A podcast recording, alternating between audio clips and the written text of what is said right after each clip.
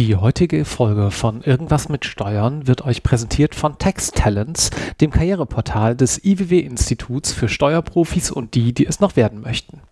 Über taxtalents.de können sich sowohl junge Berufseinsteiger als auch erfahrene Fachkräfte über aktuelle Entwicklungen und Trends in der Steuerbranche informieren. Seien es Themen wie Ausbildung, Weiterbildung, Gehälter oder komplett neue Berufsbilder, wie eben Fibutroniker oder Buchhaltroniker. Zudem bietet Texttalents die Möglichkeit, potenzielle Arbeitgeber aus der Steuerbranche ebenso kennenzulernen. Dadurch ist Texttalent sowohl eine hervorragende Möglichkeit, um erste Kontakte in der Branche zu knüpfen und sich auf dem Arbeitsmarkt zu positionieren, als auch sich gezielt über interessante Arbeitgeber und offene Stellen zu informieren und sich über Karrieremöglichkeiten auszutauschen. Vielen Dank für die Unterstützung von Irgendwas mit Steuern und nun viel Spaß mit dieser Podcast-Folge. Ciao!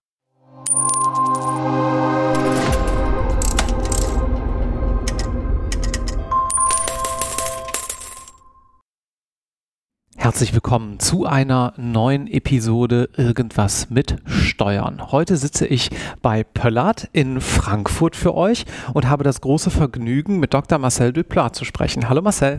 Hallo Marc. Marcel, du bist auch einer von denjenigen, die immer irgendwas mit Recht gemacht haben, der Name unseres Schwesterpodcasts, aber jetzt sozusagen irgendwas mit Steuern machen. Genau, ich glaube, das betrifft beides ganz gut, weil das, was wir hier machen, wirklich eine Mischung aus irgendwas mit Recht und irgendwas mit Steuern ist, wobei es äh, immer mehr in Richtung irgendwas mit Steuern geht. Geht. Gut, dann ähm, lass uns ganz kurz deinen Werdegang machen. Ähm, du hast Jura studiert, logischerweise, das haben wir jetzt schon angeteasert. Mich würde interessieren, wann bist du denn zum Steuerrecht an sich gekommen? Ja, gerne. Ja, ich habe in äh, Freiburg Jura studiert. An der äh, Uni Freiburg gab es äh, leider gar keinen Steuerrechtsschwerpunkt im, äh, im Jurastudium. Es gab ein, zwei kleine Klausuren, die habe ich auch geschrieben und fand interessant, war aber da noch eher im Gesellschaftsrecht und bin dann wirklich äh, ein bisschen durchs Zufall ins Steuerrecht gerutscht im Rahmen meiner Nebentätigkeit und äh, das hat mich schon so fasziniert, dass ich gesagt habe, auch als Greenhorn wage ich den Sprung ins Steuerrecht und ja, fühle mich seitdem sehr wohl äh, in dem Bereich. Was war denn der ausschlaggebende Punkt, dass du gesagt hast, hey, ich glaube, ich mache jetzt Steuern? Also Steuerrecht war ganz spannend, weil ich diese Verzahnung mit den anderen Rechtsgebieten so spannend fand. Also ich habe gesagt, kam so ein bisschen aus dem Gesellschaftsrecht. Wenn man in dem Bereich dann arbeitet, dann stößt man natürlich immer schnell ins M&A. Und hier im Steuerrecht sage ich ganz oft, müssen wir erstmal wissen, was gesellschaftsrechtlich passiert, um es dann steuerlich bewerten zu können. Mhm. Und das führt dazu, dass wir ganz häufig, äh, nenne ich es mal, fast mehr Gesellschaftsrecht machen als einer, der im M&A in der Großkanzlei Gesellschaftsrecht macht. Ähm, und das finde ich diese spannende Verzahnung dieser Rechtsgebiete, dass wir eben ins Erbrecht verstehen müssen, was es geht, um die Erbschaftssteuer machen zu können. Wir müssen eben im Umwandlungssteuerrecht auch verstehen, was da zivilrechtlich passiert. Und diese Verzahnung und diese, diese, dieses technische Vorgehen, das hat mir immer sehr viel Spaß gemacht und äh, es macht es bis heute. Und äh, das ist das Schöne an Bereich für diejenigen, die jetzt hier vielleicht ohne Jura-Background auch zuhören, wir haben ja auch viele Steuerfachangestellte, die den Podcast hören oder ich sag mal Steuerberater, die sozusagen hauptberuflich Steu äh, Steuerberater sind und nicht nebenberuflich noch Juristen. Das gesellschaftsrechtliche ist das eine, also wie sind Unternehmen strukturiert, welche Steuertatbestände löst es aus. Kannst du noch mal ein bisschen was zum Thema Umwandlungsrecht sagen? Was ist das eigentlich für ein Rechtsgebiet und welche Fragestellungen muss man da dann bedenken? Ja, die Frage ist eigentlich, wenn ein großer, Kon äh, ein großer Konzern, nenne ich mal eine große Gruppe, die hat natürlich eine gewisse Struktur, die gewachsen ist und ähm, jetzt kann es natürlich sein, dass wir dort Personengesellschaften haben. Wir möchten aber vielleicht, weil eine, Aus eine Tochtergesellschaft, die erzeugt viel Gewinn, die schüttet diesen Gewinn nach oben an die Muttergesellschaft aus und wenn wir jetzt dort eine Personengesellschaft zum Beispiel haben, dann hat die eben, wird sie transparent besteuert und der ganze Zufluss ist auch direkt zu versteuern, unabhängig davon, ob diese dieser Gewinn entnommen wird oder in dem Unternehmen bleibt. Da kann das natürlich mhm. für ein Unternehmen interessant sein, diese Muttergesellschaft in eine Kapitalgesellschaft umzuwandeln, äh, denn dort haben wir eine intransparente Besteuerung. Das heißt, nur das, was von der Kapitalgesellschaft tatsächlich an die Gesellschafter ausgeschüttet wird, wird besteuert und auf Ebene der äh, Muttergesellschaft haben wir eine fast vollständige Steuerbefreiung, wenn sie von Tochtergesellschaften äh, Dividenden bekommt. Und dann geht es darum, wie überführen wir jetzt die Wirtschaftsgüter, die Anteile ähm, der einen Gesellschaft in die andere, ohne dabei eben eine Steuer zu realisieren und die stillenden Reserven aufzudecken. Okay, das mal so im ganz Groben. Da muss man, glaube ich, nochmal ähm, ein paar Takte zur Kanzlei hier sagen und dann können wir ein bisschen auf konkrete Mandate eingehen. Pöllert, äh, wie viele Berufsträger seid ihr in etwa? Wo seid ihr tätig? Also Pöllert ist an, an drei Standorten äh, tätig. Das ist in München, äh, Berlin und Frankfurt. Frankfurt ist hier der kleinste Standort. In Frankfurt haben wir so 30 Berufsträger. Mhm. Und ich glaube, Pöllert weit, das schwankt natürlich immer, sind das so 160 ungefähr. Mhm. Ähm, ich glaube, Pöllert hat die Besonderheit, dass sie sich eher als eine Großboutique äh, versteht. Großboutique? Ja, so würde ich das bezeichnen. Also es ist keine klassische Großkanzlei, in der wir jetzt alle äh, Rechtsgebiete vollumfänglich äh, beraten, sondern Pöllert hat schon immer sich auf drei Gebiete äh, spezialisiert. Das ist M&A, das ist die Fondsstrukturierung und der Private Client Bereich, in dem ich tätig bin. Und was eine große äh, Besonderheit bei Pöllert ist, ist, dass wir eben schon immer, sage ich mal, aus dem Steuerrecht kommen und Steuerrecht hier einen sehr hohen Stellenwert hat. Also das war so ein bisschen der Ursprung, aus dem mhm. sich dann diese Gebiete entwickelt haben. Und in den klassischen Großkanzleien ist das Steuerrecht ja immer oft so ein bisschen dieses Transaktionsgetriebene. Das Steuerrecht äh, muss natürlich dann auch passen und mitgezogen wären, aber hier ist wirklich eine Kanzlei, wo wir originär aus dem Steuerrecht äh, kommen und sich dann die Gebiete entwickelt haben, die wir haben. Du warst vorher bei einer anderen Kanzlei tätig. Was hat dich äh, dazu bewogen, dann hier anzufangen?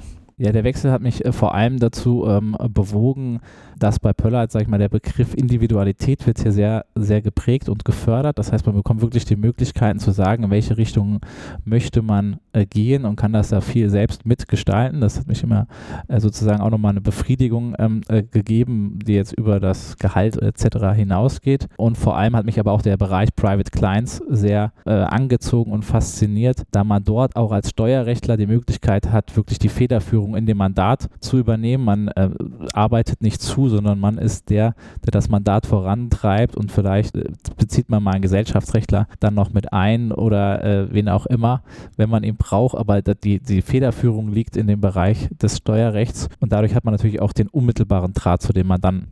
Und bei euch arbeiten, haben wir ja eben auch schon angedeutet, natürlich auch reine Steuerberater, ne? Genau, also bei uns im Team auch. Insbesondere haben wir jetzt drei reine Steuerberater oder äh, das ist hier gang und gäbe und auch wirklich für alle, für alle, glaube ich, sehr fruchtbar, weil man dann doch sieht, dass die Juristen und die BWLer eine andere Herangehensweise haben und das wirklich sehr hilfreich ist, wenn man dann einfach mal die Frage gestellt bekommt, ja, wie wird denn das Ganze jetzt gebucht und dann äh, bricht man dann doch mal an die, Frage anders runter oder der Jurist ist sehr verkopft und der BWLer vielleicht ein bisschen pragmatischer an der einen oder anderen Stelle und das ist wirklich eine sehr fruchtbare Zusammenarbeit, die wir dann da haben. Und wer sind typischerweise dann deine Mandanten?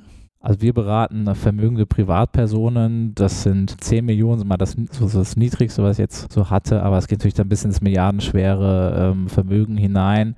Die Inhaber von den großen Familienunternehmen, die man in Deutschland auch überall kennt, die sind sehr häufig vom Pöllert vertreten. Und da beraten wir dann halt sowohl ähm, in den privaten Angelegenheiten und in ver privaten Vermögensassets, aber natürlich auch bei Fragen, äh, wie sollte das Familienunternehmen aufgestellt sein um es sinnvoll äh, und steuerlich sinnvoll auf die nächste Generation übertragen zu können. Machen wir das vielleicht mal ein bisschen konkret und ähm, spielen mal so ein paar steuerrechtliche Fallgestaltungen durch. Ich denke mir jetzt mal was aus und wenn das irgendwo komplett an der Lebensrealität vorbei ist, sagst du Bescheid. Ansonsten nehmen wir das mal als Beispiel. Dann kann ich nämlich gar nichts sozusagen nehmen, was äh, aus deiner Praxis wirklich kommt. Also wir haben so einen Mittelständler, der hat ähm, irgendwas aufgebaut.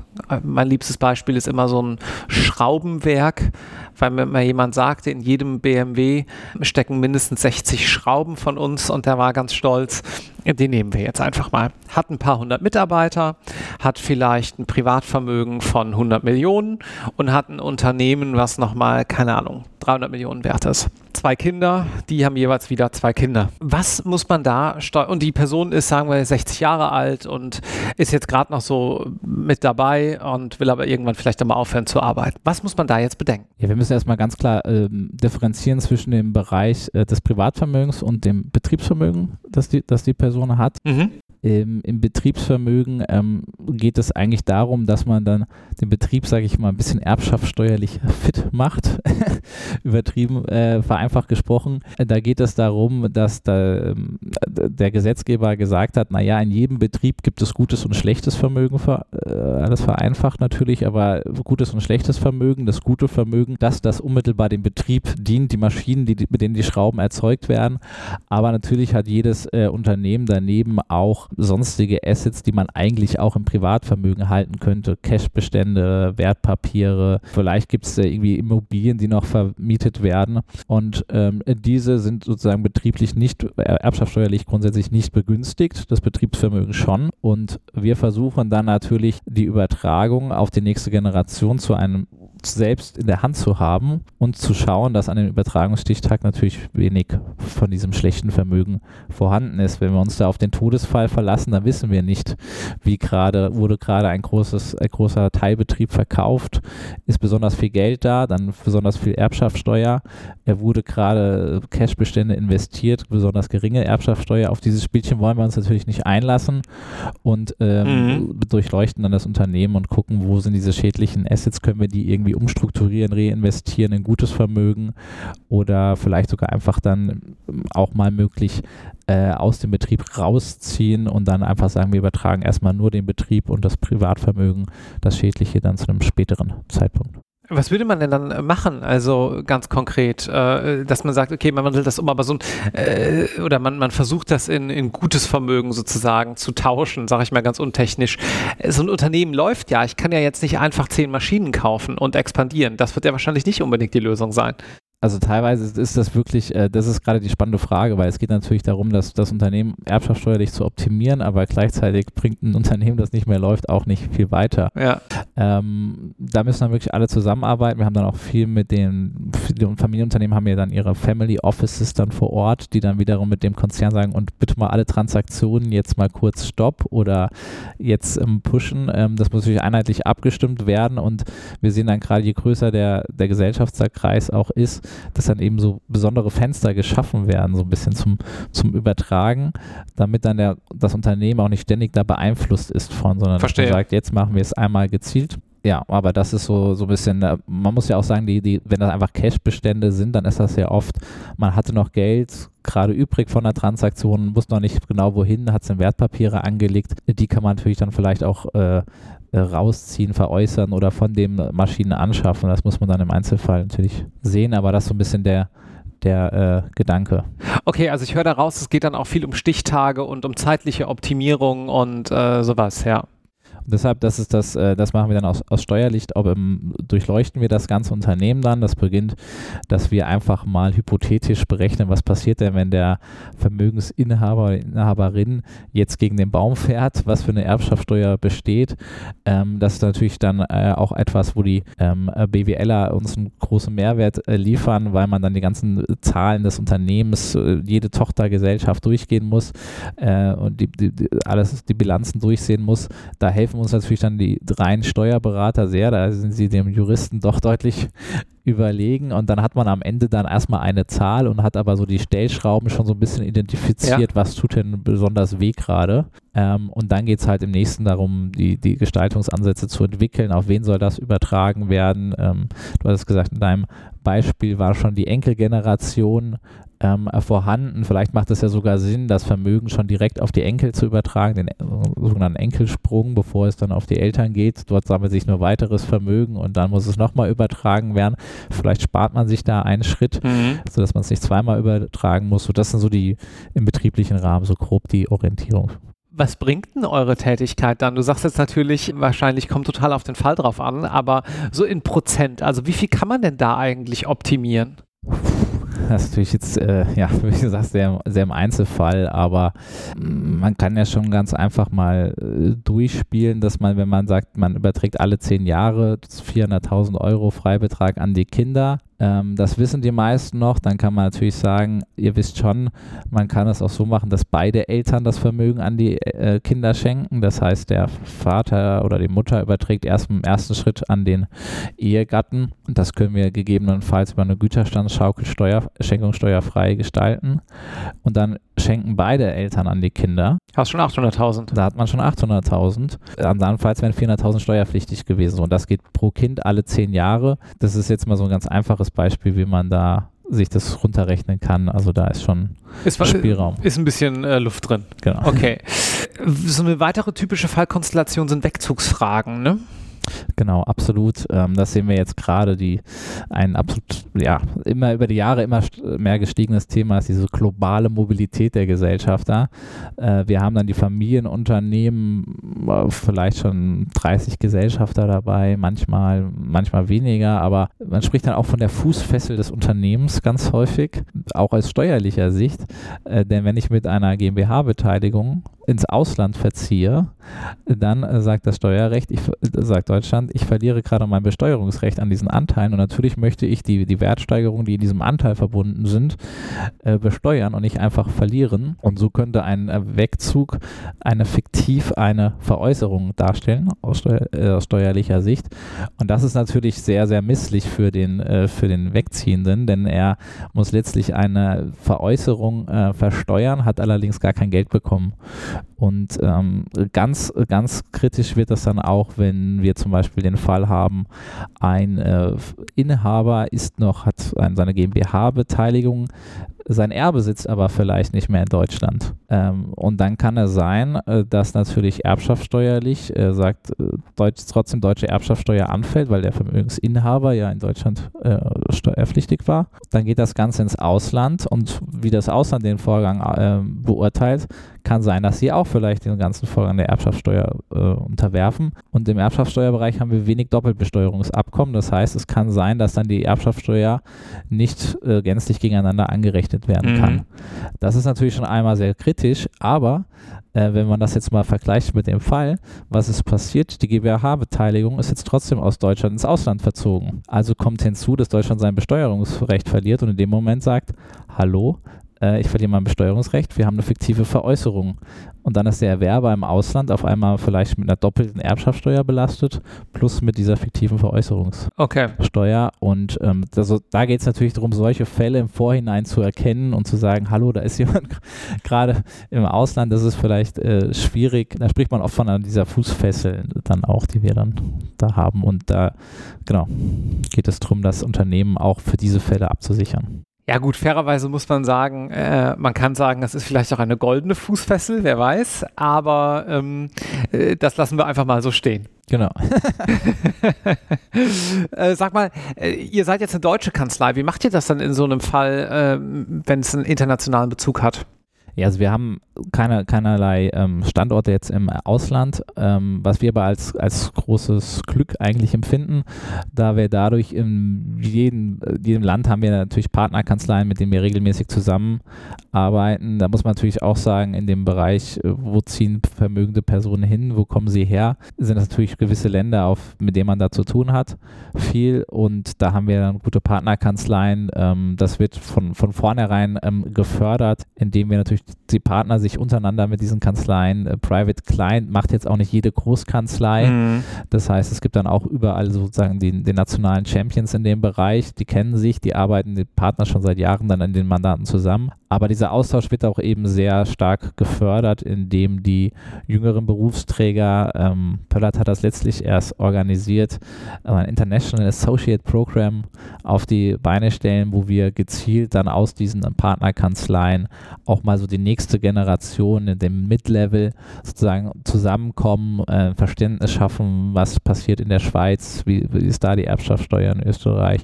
Und ähm, da haben wir uns jetzt letztlich erst alle in äh, Berlin getroffen, äh, waren sogar teilweise äh, ja, äh, Kollegen aus Indien dort mhm. ähm, und da ist wirklich ein großes, großes Netzwerk und das hat halt für uns auch die große Vorteil, dass wir uns gezielt aussuchen können, okay, wir haben jetzt hier einen Fall, der betrifft das und das. Das kann in England die Person besonders gut oder die Person und da können wir uns halt gezielt die Leute ausrichten. Aber ähm, also ein Großteil unserer Arbeit ist tatsächlich jetzt mittlerweile schon international geprägt. Sag mal, du hast mir im Vorgespräch erzählt, naja, es gibt auch noch ein umgekehrtes Problem.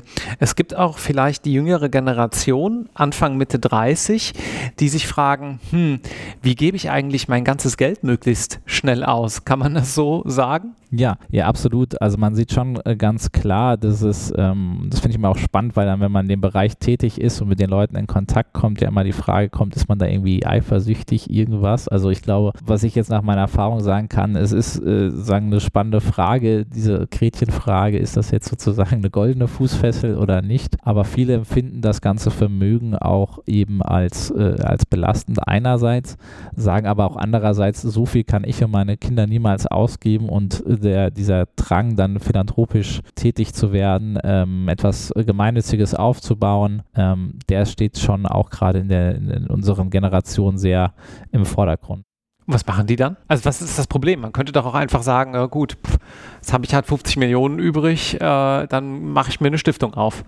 Genau, aber die muss dann ja auch erstmal gegründet werden, die muss Projekte finden. Man möchte natürlich dann auch schon, dass die 50 Millionen da möglichst gut in der Stiftung ankommen, ähm, also dass die auch steuer, steuerbefreit dann eben ist aufgrund ihrer Gemeinnützigkeit. Man muss die geeigneten Projekte finden und dann, ja, das, welchen Bereichen das dann auch immer ist, ist dann natürlich sehr individuell. Aber ich glaube, das sind dann solche großen Vermögenswerte, die einfach mal schnipp loszuwerden, ist auch gar nicht äh, so einfach, zumal man ja auch die, die Beteiligungen sind äh, dann auch nicht liquidierbar so einfach. Muss man erstmal dann auch die Cash-Bestände haben, dass sich das Ganze realisieren. Aber ähm, dieser, dieser Drang, sich da auch zu engagieren, der ist schon auch sehr ausgeprägt. Und wenn das generationenübergreifend ist, könnte ich mir vorstellen, dass sowohl in diesem Kontext, aber auch natürlich in allen anderen gestalterischen Kontexten es da ganz schön häufig auch mal auf mediative Fähigkeiten ankommt, oder? Ja, also das finde ich gerade in unserem Bereich auch das, das Spannende. Man ist natürlich Steuerrechtler und versucht das Ganze optimal auszugestalten und zu tarieren. Aber eine große Frage ist natürlich auch, will sich der Vermögensinhaber wirklich in Gänze von seinem Vermögen trennen oder will er dann, ja, ich will das schon an meine Kinder übertragen, aber in dem Fall würde ich es dann doch gerne zurückhaben oder in dem äh, ein bisschen die, die Hände ja. noch drauf haben und äh, ich beschreibe unsere Tätigkeit ganz gerne dann auch in dem klassischen Consiglieri-Fall. Ja, also manchmal geht es da auch wirklich nur um die Beratung, Zuhören, ähm, Konflikte innerhalb der Familie vermeiden. Dann natürlich, wenn man mit seinem Bruder gemeinschaftlich eine Gesellschaft hat, dann knallt es irgendwann oder wie setzt man sich auseinander? Und das sind halt diese spannenden Fragen dann mit diesem Umstrukturierungsrecht. Äh, wir haben die gemeinschaftliche äh, Gesellschaft, jetzt müssen wir uns aber irgendwie auseinandersetzen. Wir können nicht mehr miteinander, wir haben uns komplett zerstritten. Wie kriegen wir jetzt die ganzen Assets da aus diesen Gesellschaften wieder aufgeteilt auf Stamm A und B? Und das sind natürlich steuerliche Fragen, aber auch ähm, ja, emotionale wenn das jetzt Familien-Immobiliengesellschaften äh, sind, ist das eine vielleicht die Ferienimmobilie, wo die Geschwister die ihre Urlaubszeiten miteinander verbracht haben, äh, das Elternhaus, da sind ja auch immer äh, äh, viele Emotionen dann, die dahinter stecken. Vielen herzlichen Dank, Marcel, dass du hier heute äh, Rede und Antwort gestanden hast und ein kleines bisschen Einblicke in deine Praxis gabst. Ja, vielen Dank für die Möglichkeit, Marc. Tschüss.